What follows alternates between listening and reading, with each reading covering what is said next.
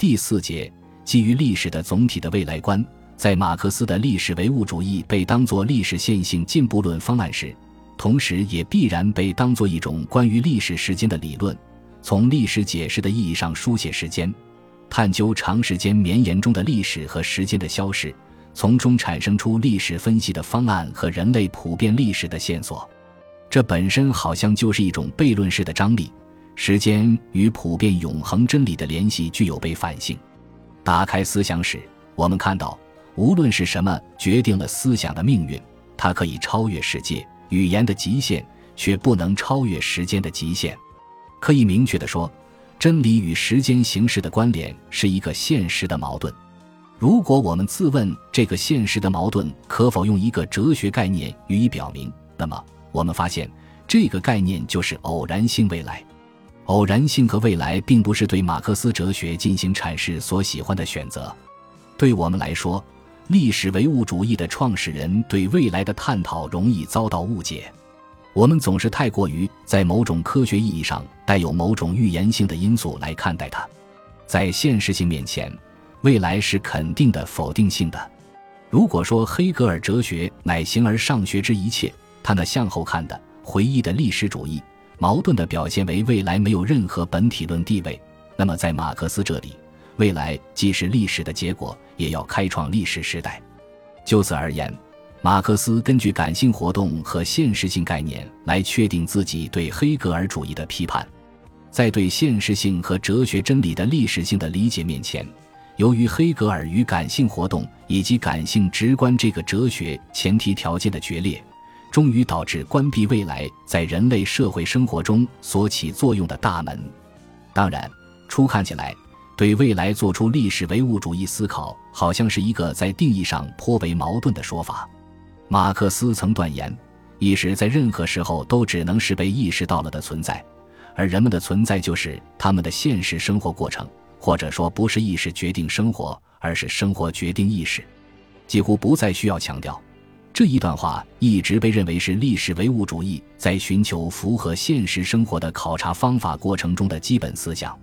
这里被人们特别注意的是，仅仅就意识中的存在而言，马克思似乎认为存在在意识之中。正是在这一意义上，人们提出历史唯物主义关注的是被给予性或当下，他所注意的是已经被给予的东西。这种注意似乎不能处理未来。换言之，受内时间意识限制的人类意识还不足以包容尚未存在的事物，而这种缺失看起来在一个众所周知的事实那里获得了明显的支持。马克思和恩格斯都不止一次地谨慎地回绝他人请他们描述未来社会的要求，但是在这个做法中存在着一种与时间的本质性的关联，因为在纯粹意识领域。未来恰恰是通过尚未当下或尚未被给予得到定义的，因此，这里有点类似于维特根斯坦式的理由：不能说的东西就不应该去思考。人们由此以为，马克思对意识的空话或想象主体的想象的活动的拒绝的最终立场在于历史唯物主义方法连同其对现实性的关注，同时也是对未来和可能性的忽略。但正确的理解马克思关于前历史与历史之间的过渡态的问题，当然要取决于这个当前与未来之间的含义。难道马克思没有强调未来是一种存在，一种现实的存在？若问题的提法是从这样一个颇为奇怪的论点着手，那其不同历史唯物主义所开启社会现实的方法论的原则相悖吗？有什么别的观点还能比它更容易成为人们反历史唯物主义的深刻的刺激物呢？让诚实的对手，比如说波普尔、罗蒂和鲍德里亚等人，造成历史唯物主义试图把握实际生活的诉求却适得其反的印象。在这方面，人们知道，他们都把马克思称为乌托邦主义的工程师。他们都或隐晦或直率地指出，乌托邦主义者意指的就是马克思主义者。他们也都因这种印象而认为历史唯物主义不可能正确地面对未来，即便这些人当中的有些人也承认这些看法似乎太简单了，即便因这些看法的简单存在着对未来可能的秩序与我们想望的东西的混淆，而组织正确理解未来的前景。但事实上，波普尔式的理智的论辩却一直往后回荡在历史的精神长廊中。我觉得，如今这种本质上具有割裂历史唯物主义理论的完整性、总体性和时间联系的性质的错误观点，已经先行在根本上或方向上完全淹没了马克思对未来关注的问题境遇。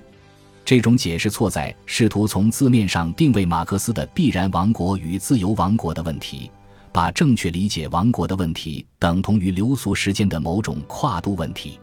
对于这一味觉问题，我的看法是：一旦我们对那种被用来反对历史唯物主义的论据是出于反乌托邦主义的立场产生怀疑时，也同样可以怀疑另一种被用来反对历史唯物主义的论据不是由于历史唯物主义的乌托邦主义。